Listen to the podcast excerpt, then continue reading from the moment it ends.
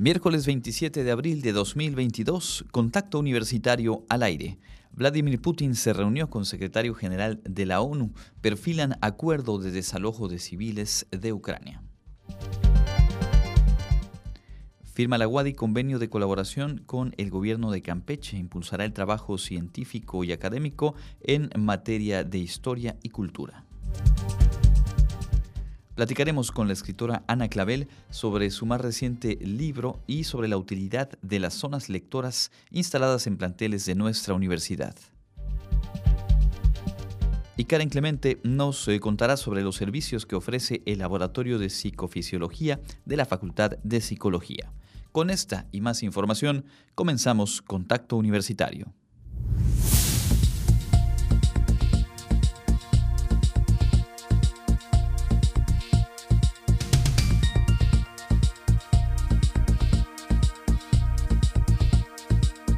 Contacto Universitario. Nuestro punto de encuentro con la información.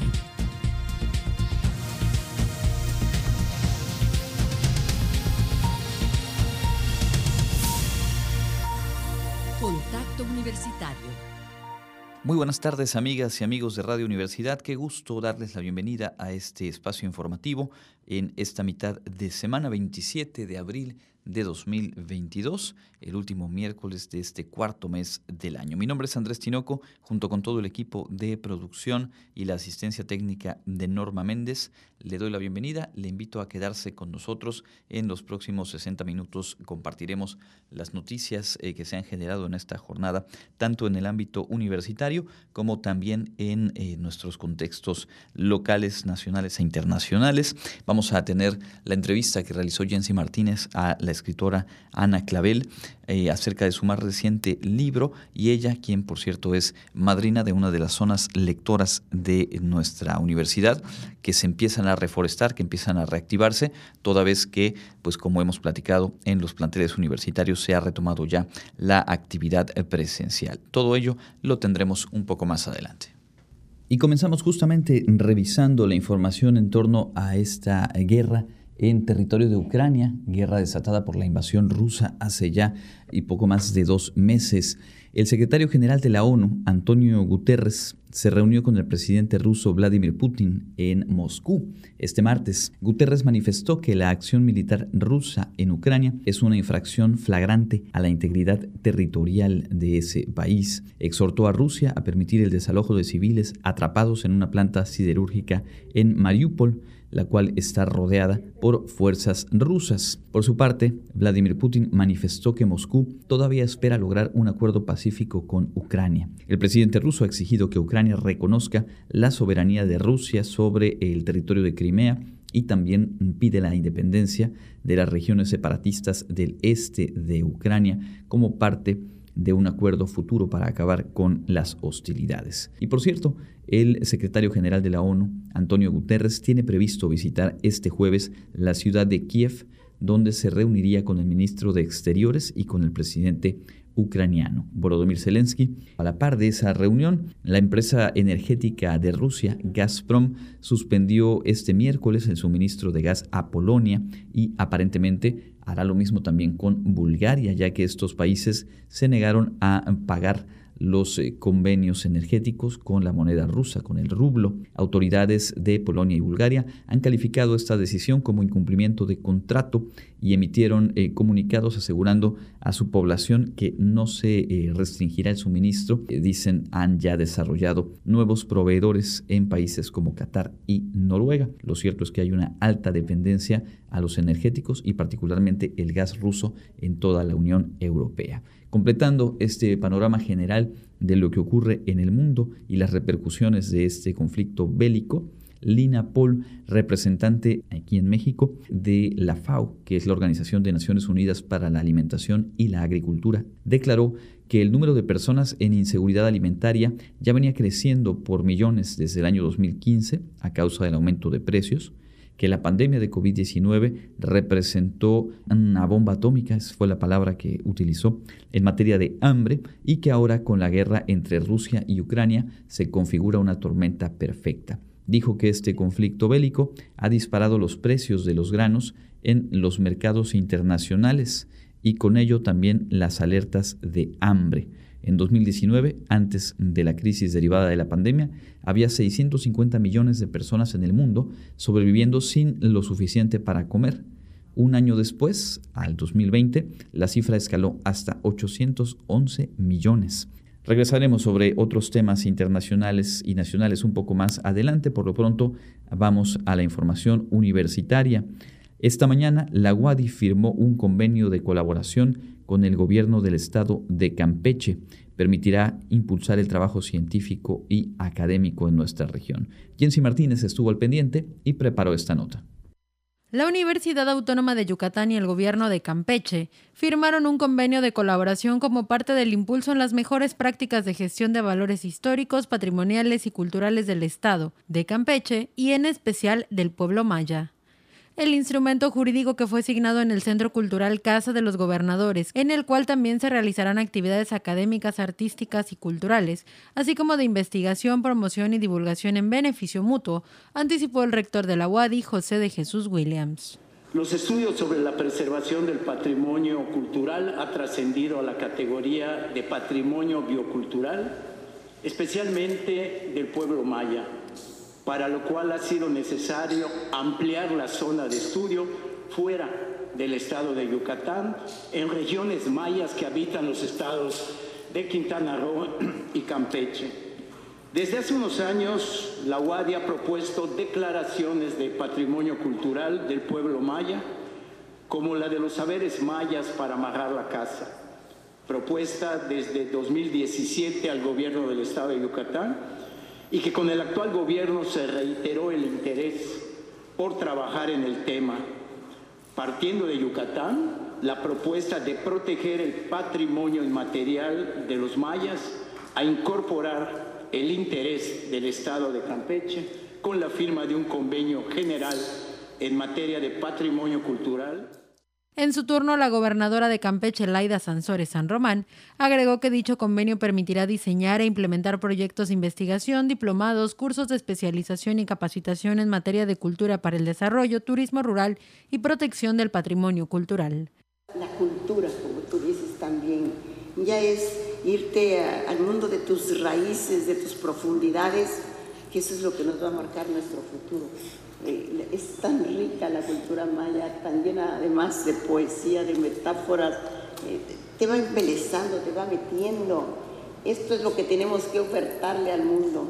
Y hoy también con la pues, fortuna que por primera vez un presidente voltea la mirada al sur-sureste y nos hace empezar a, nos descubrimos que existimos en este mundo, que existimos en este México y que esta es la oportunidad para aprovechar.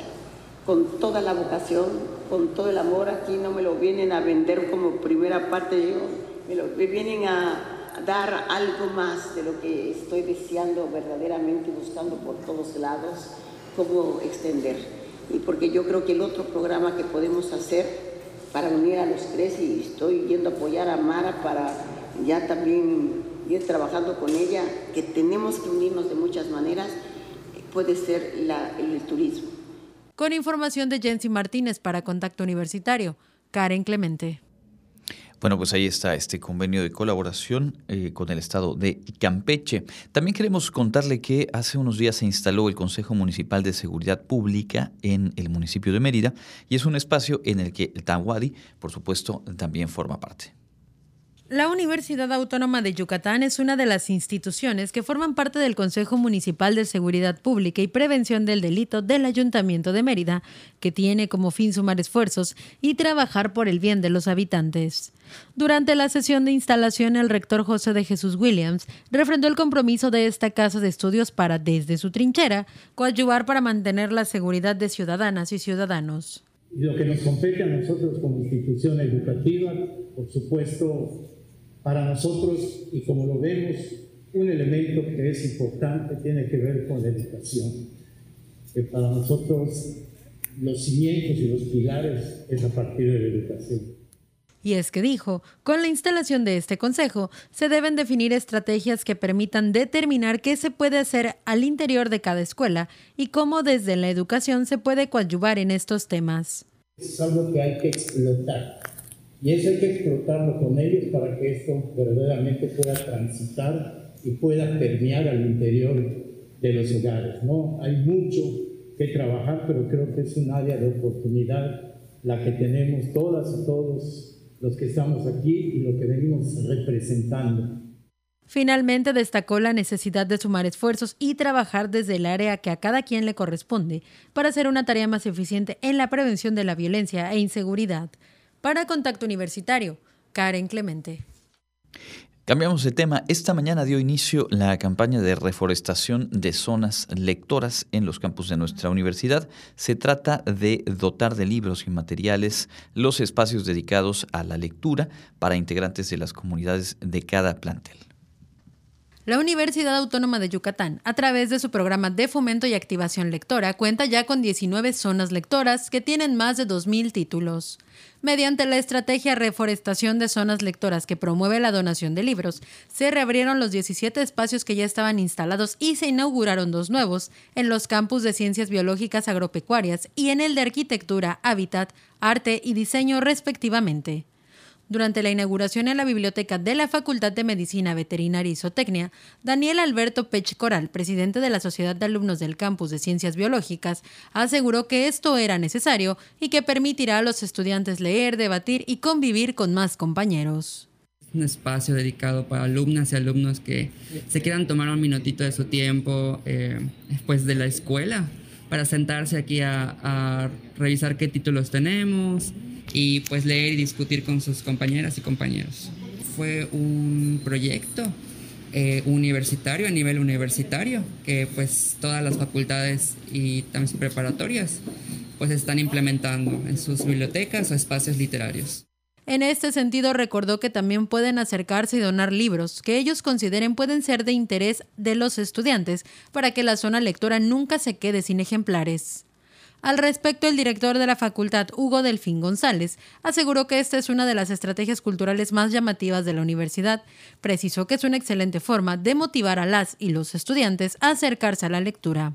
A mí me parece una iniciativa maravillosa, la formación integral de los muchachos a los que nos debemos, no solo la preparación técnica, o sea, una formación integral implica muchas cosas y la cultura es una es una de las partes más importantes para esta formación integral y de, todas las alternativas que tiene la gente para acercarse a la cultura. Pues las letras es una de los canales más amigables. Con la apertura de estos dos nuevos espacios más los ya instalados, la UADI cuenta con un total de 19 zonas lectoras, integradas por un librero en forma de árbol. El programa tiene presencia en los cinco campus de la Casa de Estudios, sus dos preparatorias, la unidad académica de bachillerato con interacción comunitaria y la unidad multidisciplinaria TICIMIN. Para Contacto Universitario, Karen Clemente. Y antes de cerrar este bloque de información universitaria, le cuento que en el marco de las celebraciones por el centenario de nuestra universidad, ayer por la tarde dio inicio un ciclo de conferencias convocado por la Oficina del Abogado General. La suspensión del acto reclamado ha sido definida como una medida cautelar que se emite para preservar el proceso de amparo y su finalidad es garantizar o asegurar el cumplimiento de la sentencia que dicta el juicio principal, refirió la magistrada Margarita Nahuatl Javier, durante la conferencia, la suspensión del acto reclamado en materia penal que se llevó a cabo como parte del centenario de la UADI recordó que la ley de amparo vigente clasifica la suspensión del acto reclamado en tres formas, de oficio y de plano, por instancia de parte y de oficio con reglas de instancia de parte. Y los efectos que ahora se pueden imprimir a esta medida va a llegar el momento en que ya hablemos no de la suspensión del, del acto reclamado, sino de la medida cautelar que se puede dictar en el juicio de amparo, ya sea esta para suspender el acto reclamado, para detener si, si se está ejecutando, para impedir que se ejecute si no se ha ejecutado, o para darle efectos restitutorios de acuerdo a la naturaleza del acto reclamado y a las circunstancias que el juez, el juez de amparo, el juez conocedor del proceso, lleve a cabo. Siempre y cuando esto sea compatible con la finalidad esencial que es preservar la materia del proceso. Dijo que en el caso de la suspensión por oficio de plano, el juez toma una determinación sin necesidad de abrir una nueva carpeta, además de que lo hace de manera directa. En la instancia de parte señaló se realiza a solicitud del interesado que promueve el juicio de amparo y aplica todas las materias de ley. Sin embargo, se han establecido algunas salvedades mismas que deberán ser consultadas por el juez que lleva el caso y que permitirán definir si la suspensión es provisional o definitiva. En el caso de la suspensión de oficio con regla e instancia de partes, explicó se trata de un proceso que se abre de manera oficiosa, pero se siguen algunas reglas de la instancia de partes para determinar si procede o no y si existen supuestos para la decisión. En el caso penal, explicó, existen 11 artículos que permiten definir si se otorga una suspensión del acto reclamado. Estos lineamientos se contienen en 11 artículos.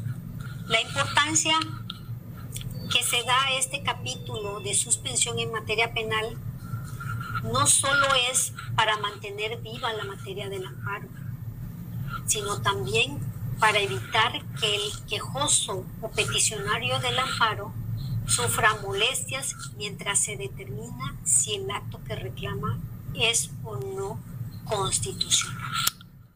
Para Contacto Universitario, Karen Clemente.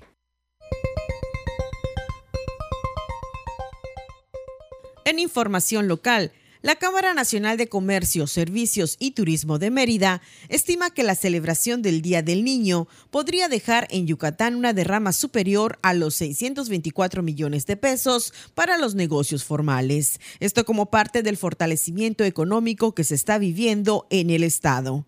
El presidente de la Canaco Mérida, Iván Rodríguez Gasque, consideró alentadoras las expectativas de venta por este festejo, ya que los papás podrán llevar a sus hijos de paseo y organizar organizar fiestas para los niños, pues no se tienen restricciones para ello. Indicó que el panorama es muy diferente al 2020 y 2021, años en el que el país y el mundo vivió la etapa crítica de la pandemia del coronavirus. El desachamiento de la reforma eléctrica en la Cámara de Diputados empezó a mover los proyectos congelados de energía limpia y de generación de electricidad proyectados para Yucatán directivos de una empresa de capital francesa española que tiene un proyecto de energía limpia y vive energía en Ticul, y la compañía española Iberdrola, que quiere construir una planta de ciclo combinado en Canacín, manifestaron recientemente al secretario de Fomento Económico y Trabajo, Ernesto Herrera Novelo, que siguen firmes en sus proyectos de inversión en Yucatán. El secretario consideró que con el desachamiento de la reforma eléctrica por parte de la Cámara de Diputados, los inversionistas, que son 19 en total, reactivarán sus proyectos. Las empresas yucatecas tendrán un fuerte impulso en su reactivación económica con el programa de fortalecimiento de proveeduría y varias ferias comerciales nacionales e internacionales que les abrirán nuevos mercados. La Secretaría de Fomento Económico y Trabajo, CEFOET, anunció la apertura de registro de MIPIMES, que quieren obtener la certificación del Centro de Competitividad de México, con lo cual podrán participar como proveedor local de Home Depot. De hecho, la MIPIMES ya empezaron a tener los beneficios de este impulso a su reactivación económica y conquista de nuevos mercados por medio del programa Yucatán Expone, que sustituye a la Semana de Yucatán en México, porque 64 pequeñas y medianas empresas participan en la Feria Nacional de San Marcos. Por ello, la CEFOET, el IEM y el Centro Mexicano de Negocios siempre ofrecen sus servicios de capacitación en los diferentes rubros para una mejor incursión a los diferentes mercados consumidores. Para Contacto Universitario, Elena Pasos. Continuamos en contacto universitario, revisamos asuntos importantes en cuanto a las noticias nacionales. El presidente López Obrador informó esta mañana que el próximo miércoles dará a conocer el plan contra la carestía que busca hacer frente a la inflación cada vez más alta en nuestro país que incluiría 24 productos de la canasta básica. Dijo que se está llegando a un acuerdo con grandes productores y distribuidores sin establecer un control de precios. La propuesta es establecer un precio parejo, dijo una canasta básica, que se pueda comprar al mismo precio en todo el territorio nacional. Aseguró que los costos de gasolinas, gas, diésel, la luz y otros productos de necesidad básica no aumentarán. También en materia económica, o mejor dicho fiscal, el Tribunal Federal de Justicia Fiscal y Administrativa resolvió la tarde de ayer martes que TV Azteca debe hacer el pago al sistema de administración tributaria, al SAT, de 2.447 millones de pesos por concepto de impuestos sobre la renta, multas y recargos. En respuesta, a través de un comunicado, el Grupo Salinas dijo que seguirá ejerciendo su derecho a defenderse de lo que considera cobros erróneos y excesivos. La jefa del SAT, Raquel Buenrostro, dijo la semana pasada en una conferencia de prensa que la institución no tiene eh, previsto embargar los bienes de eh, Salinas. Y bien, junto con estos temas, hoy eh, queremos detenernos a revisar de manera un poco más amplia la desaparición de personas en nuestro país, particularmente la situación de crisis muy muy agravada en cuanto a la desaparición y diferentes formas de violencia contra las mujeres, todo ello traído de nueva cuenta a la atención pública a partir de las repercusiones del caso de la joven Devani Escobar quien falleció lamentablemente en, la zona metropolitana de Monterrey y que como sabemos hace unos días fue encontrado su cuerpo después de que estuviera casi dos semanas desaparecida. De acuerdo con datos del gobierno federal y el Comité contra la Desaparición Forzada de las Naciones Unidas, en nuestro país se registran cada día nueve desapariciones de mujeres, datos del momento actual. El reciente informe de este Comité contra la Desaparición Forzada de la ONU resalta que las cifras oficiales muestran un incremento notable de desapariciones de niños y niñas a partir de los 12 años, así como de adolescentes y mujeres. En específico, en el estado de Nuevo León, este tema ha saltado y ha puesto el foco de atención a lo que viene ocurriendo ahí desde hace ya un tiempo atrás. Y es que diferentes eh, publicaciones de prensa alertaron de la desaparición de ocho mujeres jóvenes en solo los primeros 10 días del mes. Ocho mujeres jóvenes desaparecieron en el territorio de Nuevo León solo en los primeros 10 días del mes de abril. Justamente el 9 de abril fue cuando se dio a conocer la desaparición de Devani Escobar. La mayoría de los casos registrados son en la capital Monterrey y su zona metropolitana. Según cifras del gobierno de Nuevo León, 327 mujeres fueron reportadas como desaparecidas en lo que va del año. 327. De ellas, 33 siguen en paradero desconocido y 5 fueron encontradas sin vida durante la búsqueda de Devani Escobar, algo que también fue eh, muy comentado y que es sin duda estremecedor. En la búsqueda de Devani fueron encontrados cinco cuerpos de mujeres que habían eh, sido reportadas como desaparecidas y que, bueno, hoy se sabe han eh, perdido la vida. Las autoridades no han apuntado hasta ahora una causa clara del por qué se registra este aumento de casos, pero para Leticia Hidalgo, fundadora de Fuerzas Unidas por Nuestros Desaparecidos en Nuevo León, las causas son la impunidad, la corrupción y la apatía e indiferencia con la que las autoridades tratan las desapariciones, lo cual contribuye a que su número aumente. Esto en lo que toca al espacio específico de Nuevo León. Pero como decíamos ayer, esto tiene desafortunadamente situaciones muy similares en prácticamente eh, todo el territorio nacional.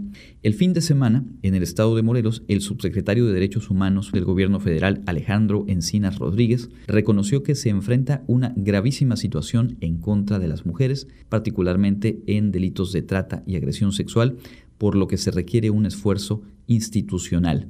Recordó que una de cada cuatro personas desaparecidas en México es mujer, la mayoría entre los 12 y 19 años. Esto fue en el marco del segundo encuentro que busca la Coordinación Nacional para armonizar y aplicar en todo el territorio el llamado protocolo ALBA, que es un mecanismo que comenzó a operar en Ciudad Juárez, Chihuahua, en el año 2003, con el objetivo de lograr búsquedas inmediatas para localizar mujeres y niñas desaparecidas, protegiendo su vida, libertad y la integridad de cada una de ellas. Lo que se busca es estandarizar protocolos utilizados para investigar los delitos relacionados con desapariciones, violencia sexual y homicidios de mujeres, eliminando cualquier obstáculo de hecho o de derecho que impida la efectividad de la acción. Y esto incluye, en este protocolo ALBA, concepciones estereotipadas sobre la desaparición de las mujeres que pudieran minimizar los hechos constitutivos de un delito. Y aquí hay que recurrir, no hay que perder de vista,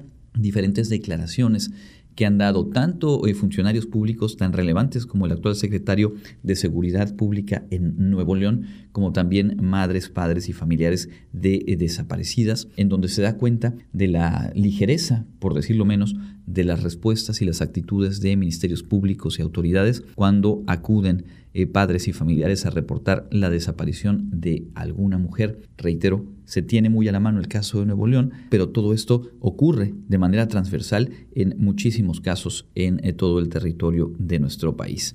Y redondeando justamente este asunto del cual me parece cuando menos necesitamos tomar conciencia de su dimensión, ayer la Cámara de Diputados aprobó la creación del Centro Nacional de Identificación Humana, esto con el propósito de fortalecer el combate al delito de desaparición forzada y atender la crisis forense que enfrenta el país. Son conceptos que a veces eh, leemos, decimos ahí muy de pasada, pero que hay que detenernos a sopesar. Crisis forense que enfrenta nuestro país.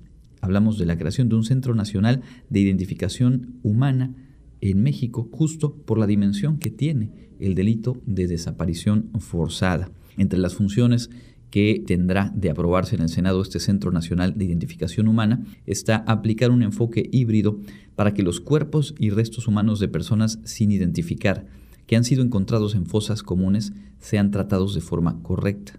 Reitero, las palabras pesan, hay que asimilarlas. Cuerpos y restos humanos de personas sin identificar encontrados en fosas comunes en nuestro país a lo largo de muchos años.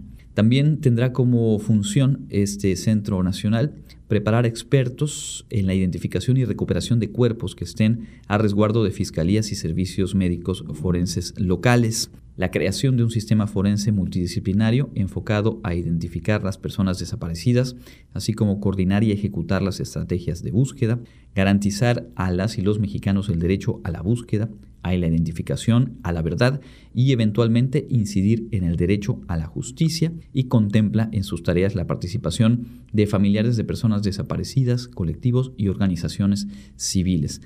Esa es la profundidad de un asunto del cual hablamos y nos sorprendemos, lamentamos eh, de manera cíclica cuando van surgiendo casos tan sensibles, por supuesto, tan eh, estremecedores como el de Devani Escobar, pero que son lamentablemente realidad cotidiana en nuestro país, no de ahora, sino de años atrás. La cifra con la que cuenta el Registro Nacional de Personas Desaparecidas y No Localizadas. De 1964 al 2022 hay un registro total oficial de 243.240 personas desaparecidas en nuestro país. Sí, hablamos de décadas, del 64 al 2002, pero la cifra es de 243 mil eh, personas desaparecidas en México. De ese total, 99.080 permanecen al día de hoy como no localizadas, de acuerdo con el Registro Nacional de Personas Desaparecidas y No Localizadas. Hay al menos 52.000 cuerpos sin identificar.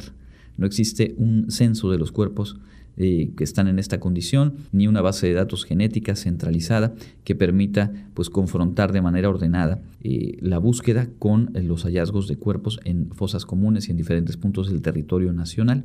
Las entidades federativas carecen de capacidad para identificarlos y tienen un sobrecupo de 40% en las instalaciones forenses. Sobrecupo. De ese tamaño y de esa profundidad es el reto al que se enfrenta el Estado mexicano eh, en su conjunto y por lo cual las diferentes acciones que puedan emprenderse, lo decíamos ayer respecto a estas declaraciones del presidente en la conferencia matutina, las acciones que se deban emprender, que se emprendan, eh, tienen que moverse en diferentes planos y mm, apostar, sí, por una transformación profunda como a la que ayer hacía alusión el presidente de la República, pero también con acciones inmediatas, concretas. Obviamente hay una enorme cantidad de eh, desapariciones que todavía están por esclarecerse, pero no puede ser la única respuesta la transformación profunda de la sociedad y del modelo económico, sino que la responsabilidad de las autoridades de los tres órdenes de gobierno y de diferentes instancias públicas tiene que ser mucho más concreta y debe tomarse con em, la mayor eh, el mayor compromiso, la mayor claridad eh, posible. Por ello hoy quise reunir estas informaciones de diferentes eh, notas de varios medios que en los últimos días han abordado el tema y que pues me parece son útiles para poder poner en contexto y dimensionar de qué tamaño es el reto institucional, pero por qué justamente esa dimensión de la problemática de la violencia, de los asesinatos y las desapariciones forzadas en nuestro país, no puede tener como única respuesta del gobierno federal la apuesta por una transformación ética, moral profunda, sino que también urgen acciones concretas, decididas y eh, efectivas Dejemos hasta aquí este bloque de información nacional. Es momento de hacer una pausa. Como todas las tardes, lo haremos con la actualización de lo que nos espera en materia de clima. Estamos en contacto universitario.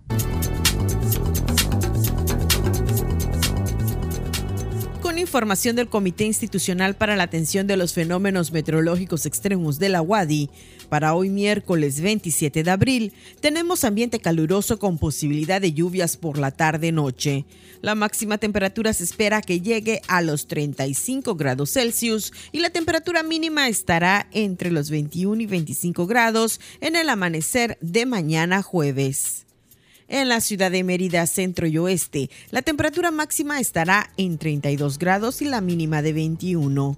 En la costa se esperan temperaturas máximas de 31 grados y mínimas de 22, con cielo medio nublado.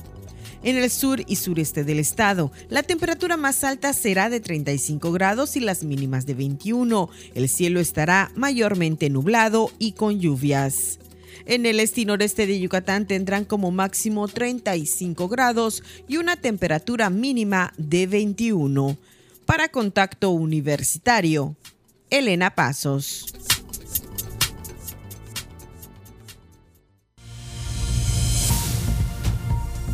Contacto Universitario, nuestro servicio informativo en radio.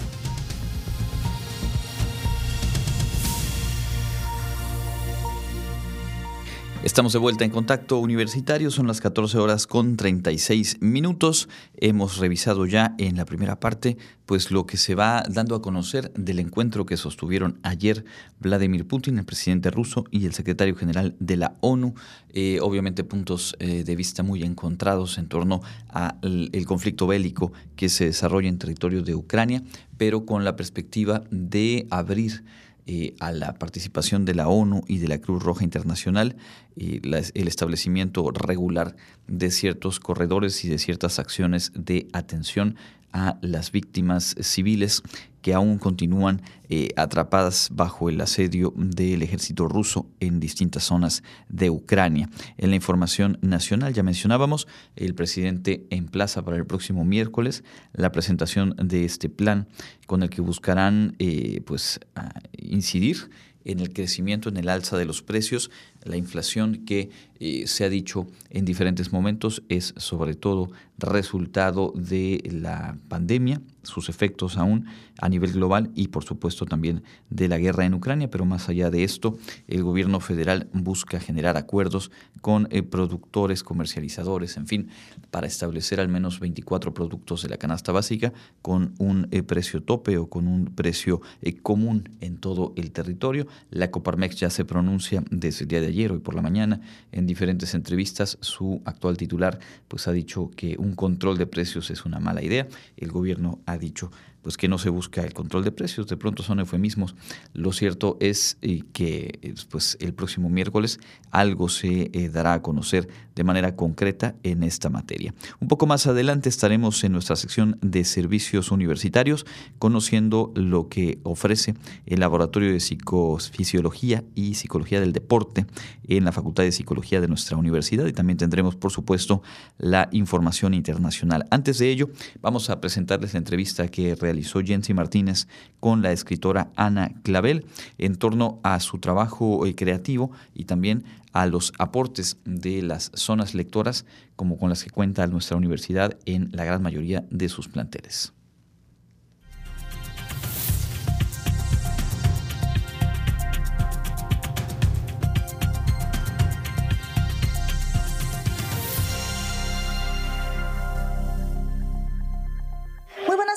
Amables radioescuchas. El día de hoy nos acompaña la escritora novelista Ana Clavel, que nos platicará el día de hoy sobre su libro El amor es hambre.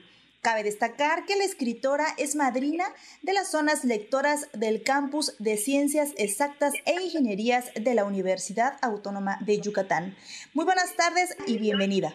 Hola, un gusto acompañarlos. Platíquenos acerca de este libro, El amor es hambre. Pues es una novela que particularmente desarrolla una recreación, digámoslo así, de el cuento de Caperucita y el Lobo, una versión para adultos que desarrolla pues varios de los tópicos ¿no? que se presentan en el cuento original. Lo que hice fue desarrollar algunos elementos como el gusto por la preparación de alimentos, por la comida de parte del personaje central de la protagonista de Artemisa, porque pues quise relacionar justo el, el mundo de la comida particularmente por el hecho de que, bueno, en el cuento de Caperucita Roja la función de, de la comida es muy importante, ¿no? Tanto, tanto que el lobo, pues en una de las versiones se come a Caperucita después de haberse comido a la abuela, ¿no? Y bueno, todo esto traía detrás una investigación basada en autores que han trabajado el, el, cuento eh, a nivel académico, eh, como el el, crítico norteamericano Jack Sipes, un estudioso de literatura comparada y particularmente de las tradiciones fantásticas populares en las que se inserta precisamente este cuento, que es un cuento muy especial.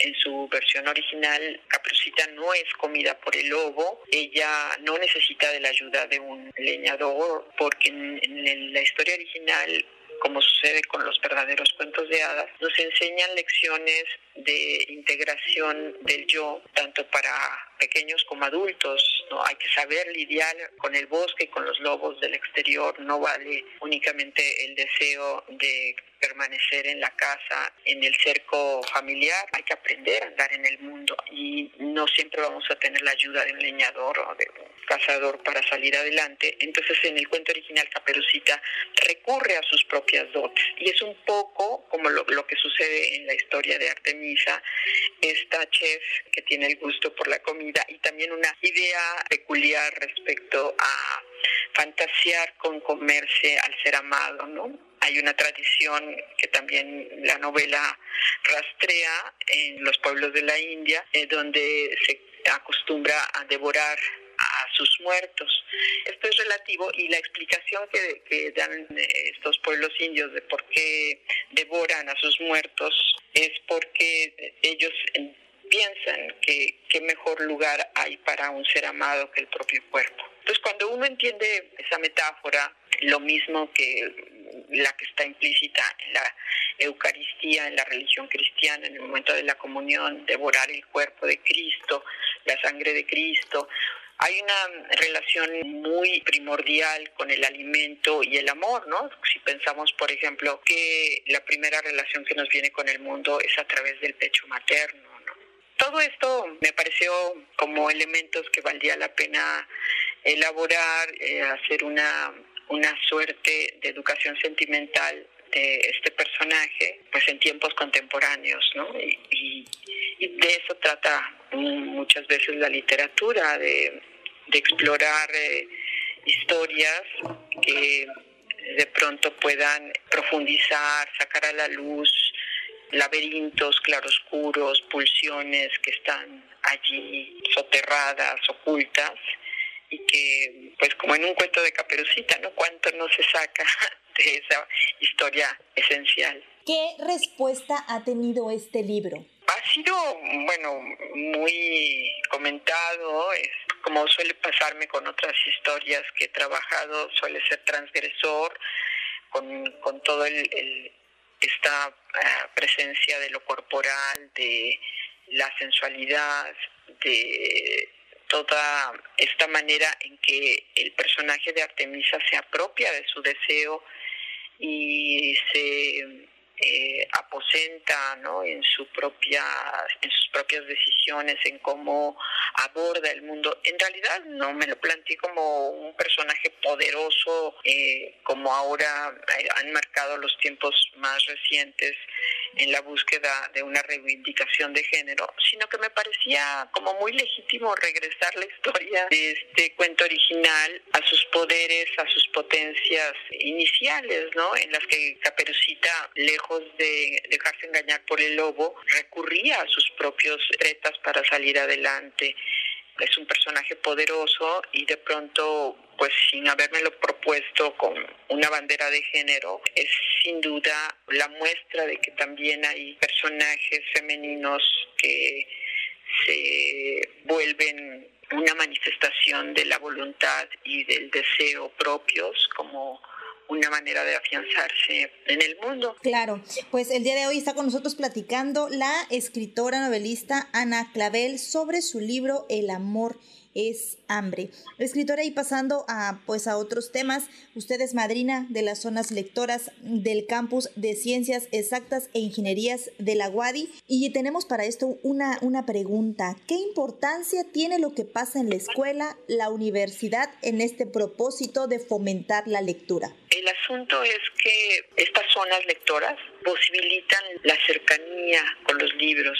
Ahora sí que el amor por los libros no es idílico, no surge así nada más porque allá en Alejandría hay una hermosa biblioteca o la, o la hubo o la biblioteca, una biblioteca en China que parece eh, un mundo de ficción, eh, casi como una ciudad del futuro, ¿no? No, eh, los libros no, no ejercen su poder de esa manera. Los libros hay que tenerlos cerca, las historias tienen que estar allí a la mano. Si no, si no se da esa situación para que haya encuentros entre comillas casuales, la cercanía y el amor por los libros no puede surgir. Entonces, en ese sentido, estas zonas lectoras, estos proyectos de acercar a los autores, cuando un posible lector escucha, el, ahora sí que el llamado de las sirenas, eh, cae, cae encantado, ¿no? Porque por allí hay una frase, una idea, como a final de cuentas siempre como personas en desarrollo, como seres humanos, aunque seamos adolescentes o seamos adultos, siempre estamos aprendiendo. La literatura nos permite esos viajes al interior de, ahora sí que nuestros propios horizontes y descubrirnos, no solamente descubrir mundos afuera, sino sobre todo descubrir lo que lo que tenemos también en nuestro interior, esas, esas sombras que nos habitan. Hay una frase de Paul Valéry, el poeta francés que dice descubrir lo que de desconocido hay en mí que me hace ser yo. Entonces, a veces nos vemos frente al espejo y creemos que somos unos como, como, el, como Dorian Gray y resulta que en realidad el, el espejo interior es el que puede dar mejor cuenta de quiénes somos. ¿no? Y pues la función de, de los libros es justamente de ese abracadabra, de ese abrete sésamo, de los tesoros y, y las cuevas interiores, tener los, la posibilidad de ese acceso, ya sea a través de los libros físicos, de las bibliotecas virtuales, de los encuentros con eh, los autores, que de pronto incluso te plantean la posibilidad de que las, eh, los hacedores de esas historias son personas que pasaron por algo como tú, ¿no? Como joven, eso también brinda esa, esa cercanía. Y por supuesto que, aunque no hay recetas, ni se, tiene, se puede pensar que, que la literatura estrictamente tiene que servir para algo, ¿no? Lo,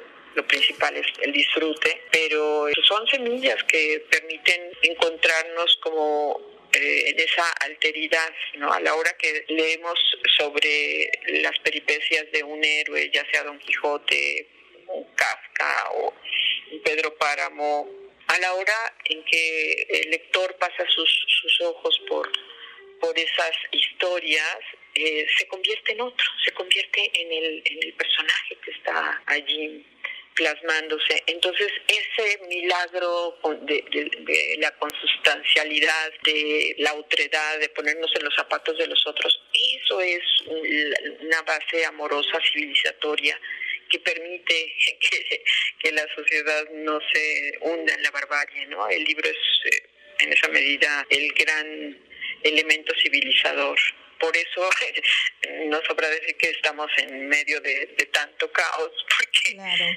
porque no hay ese, ese, ah, ese paso a civilizatorio que se da a través de la lectura, ¿no? Se lee poco y, en esa medida pues se experimenta eh, la interioridad también de manera limitada.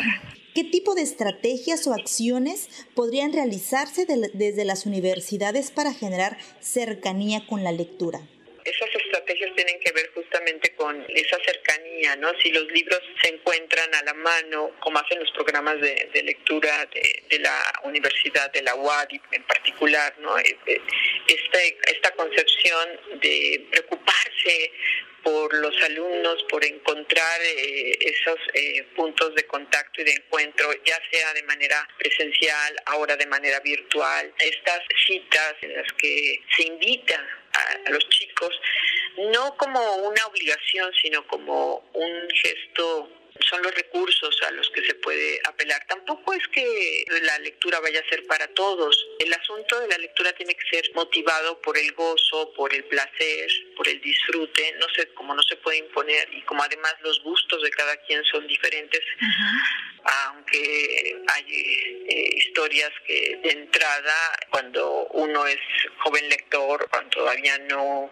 ha experimentado el paso de lo que son los tesoros de, los libros. Cuando fui muy joven, las historias de aventuras, de Julio Verne, de Salgari, ¿no? Todos estos clásicos juveniles fueron importantes porque esa manera además de, verlos actualizados en las versiones que, que de pronto circulan para jóvenes, y bueno, no se diga ahora con los proyectos del Fondo de Cultura Económica, de las librerías que se que se dedican al trabajo de, autores eh, marcadamente en contexto juvenil, ¿no? Entonces, pues por allí eh, se van dando todos estos encuentros, pero no puede ser una, no pueden ser estrategias más que de invitación, de ese contacto cercano que se puede reforzar con ciertos eh, con ciertas actividades, como pueden ser justamente el atractivo de que un autor converse con, los eh, lectores, ¿no? A propósito ya de un libro específico, como en este caso lo hemos hecho con la UADI y que vamos a tener próximamente ¿no? Eh, un conversatorio con, los muchachos eh, el 28 de abril. ¿El 28 de abril? ¿A qué hora? A las 6 de la tarde, a las 6 de la tarde. Ahí está, ya lo tenemos, el primer conversatorio que tenemos con la escritora Ana Clavel es el 28 de abril a las 6 de la tarde. Todos los jóvenes que estén interesados en la lectura, en, en acercarse más a esto de los libros. ¿Algo más que usted desee agregar?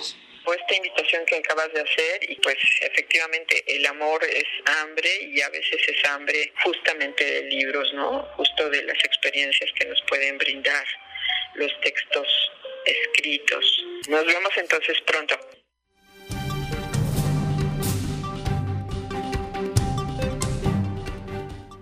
En el ámbito internacional, las autoridades sanitarias de Canadá están investigando posibles casos de hepatitis infantil aguda de origen desconocido, similares a los detectados en varios países europeos, donde se ha registrado al menos una muerte por esta enfermedad.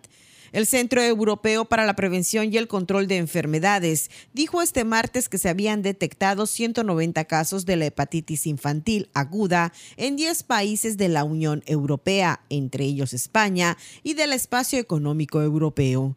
La Organización Mundial de la Salud sostuvo que no ha encontrado relación entre los casos de hepatitis infantil aguda y el consumo de alimentos, medicamentos o la vacuna contra el COVID-19. Las autoridades sanitarias alimentarias en Reino Unido, donde se han detectado más de 100 casos, han anunciado cada vez que existen más indicios que relacionan los casos de hepatitis infantil aguda registrados en Europa con la infección por adenovirus, en concreto con la cepa F41 del adenovirus.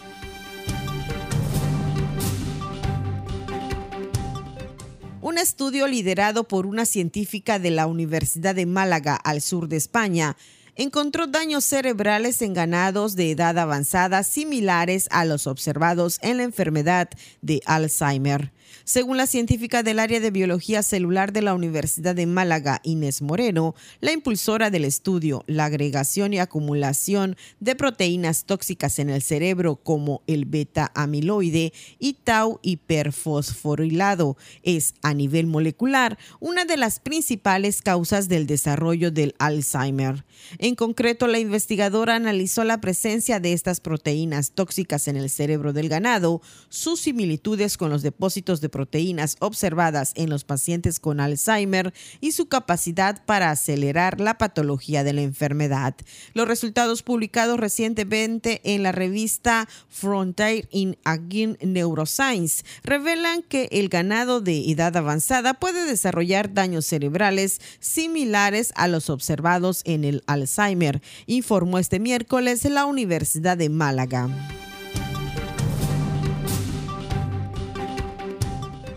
La Organización Mundial de la Salud confirmó este miércoles 151 casos de salmonelosis vinculados al consumo de chocolate procedente de Bélgica, tras un análisis genético realizado en Reino Unido. El análisis detectó una vinculación genética entre la bacteria que causa esta enfermedad, la salmonela, y una serie de chocolates procedentes de Bélgica, todos productos del tipo Kinder que fueron distribuidos en 113 países. La OMS indicó que considera que el riesgo de que la enfermedad se expanda en Europa, foco de los casos, o en el mundo es moderado, y ello hasta que haya información sobre el retiro completo de los productos implicados. Como medida de contención, la Agencia Española de Seguridad Alimentaria y Nutrición ha ordenado la retirada de todos los productos Kinder Kinder Sorpresa, Kinder Sorpresa Maxi, Kinder Mini Huevos y Bones. La salmonelosis es una enfermedad de transmisión alimentaria asociada comúnmente al consumo de huevos, carne y productos lácteos y suele provocar síntomas leves en los pacientes. Entre los más comunes se encuentran la fiebre, el dolor abdominal y las náuseas. Para Contacto Universitario, Elena Pasos.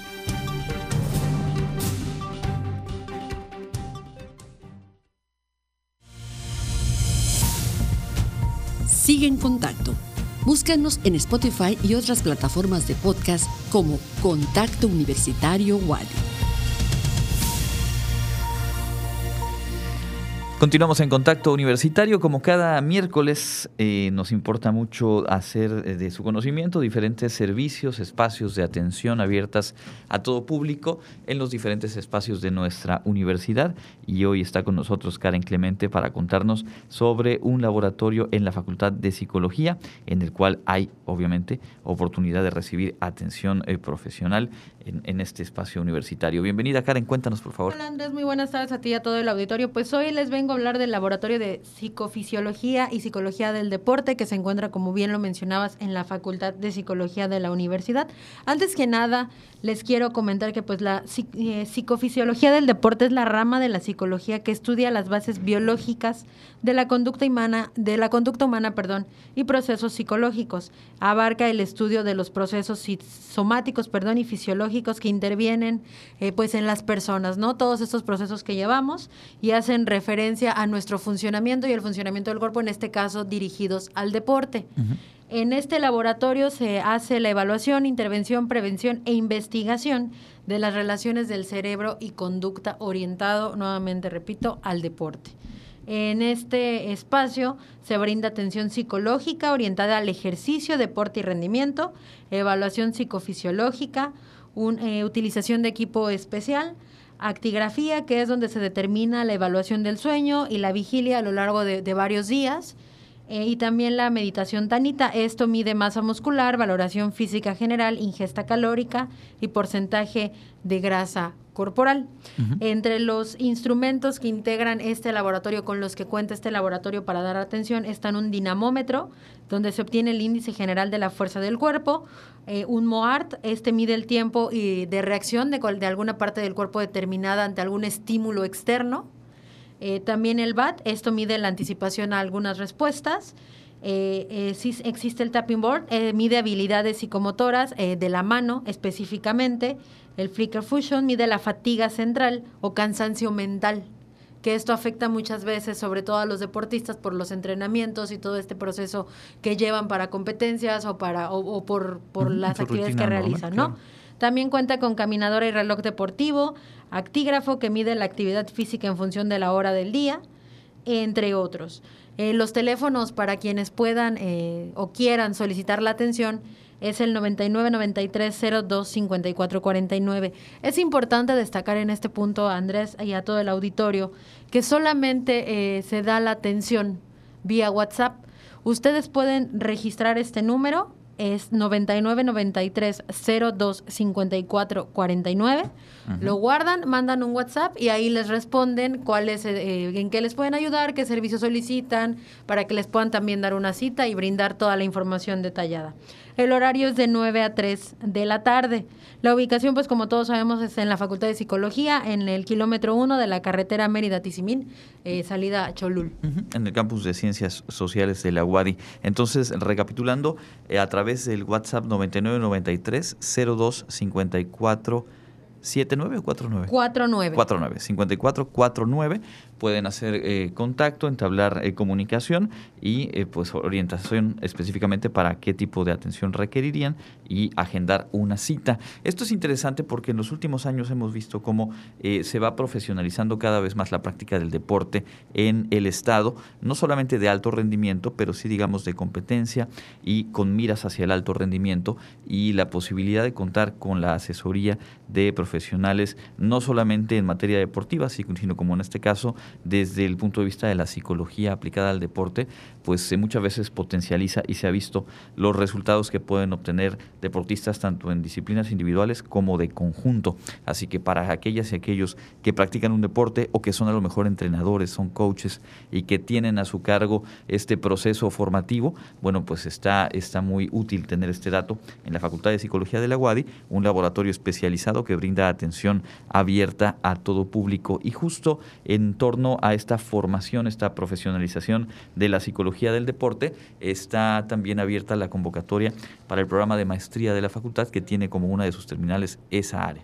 Exacto, Andrés, como bien lo mencionas, actualmente se está promoviendo la maestría en psicología aplicada en actividad física, salud y deporte. Eh, la convocatoria cierra este 29 de abril, justamente ya en unos días, entonces todos los interesados pueden entrar a la página de la Facultad de Psicología que es www.psicología.wadi.mx y desde ahí buscar la convocatoria para que puedan consultar las bases y pues bueno, registrarse justamente antes de este 29 de abril, porque la maestría en Psicología aplicada en Actividad Física, Salud y Deporte inicia en el mes de agosto. De acuerdo, ahí está entonces la información también disponible en la página de la Facultad de Psicología, en la página ingreso.wadi.mx, también toda la logística para aspirantes a ingresar justamente a programas de posgrado en la universidad. ¿Algo más que quieras agregar, Karen? Nada más recordarles el número de WhatsApp, es 99 93 02 54 49. Ahí personal de la facultad y de este laboratorio en específico les resuelven todas sus dudas y les pueden agendar una cita pues ahí está, el Laboratorio de Psicofisiología y Psicología aplicada al deporte en la Facultad de Psicología de nuestra universidad. Muchísimas gracias por la información, A ti, Andrés. Buenas tardes a ti, a todo el auditorio también. Con esto estamos llegando al final de nuestra emisión de hoy. Muchísimas gracias a Norma Méndez en los controles técnicos, a todo el equipo de producción. Le invito a quedarse con la programación de Radio Universidad. Mañana a las 8 de la mañana, emisión matutina de Contacto Universitario con Elena Pasos Enríquez y yo le espero de vuelta en punto de las 2 de la tarde. Que tenga una excelente mitad de semana. Nos escuchamos mañana. Contacto Universitario. Nuestro punto de encuentro con la información. Una producción de la Coordinación de Comunicación Institucional de la Universidad Autónoma de Yucatán.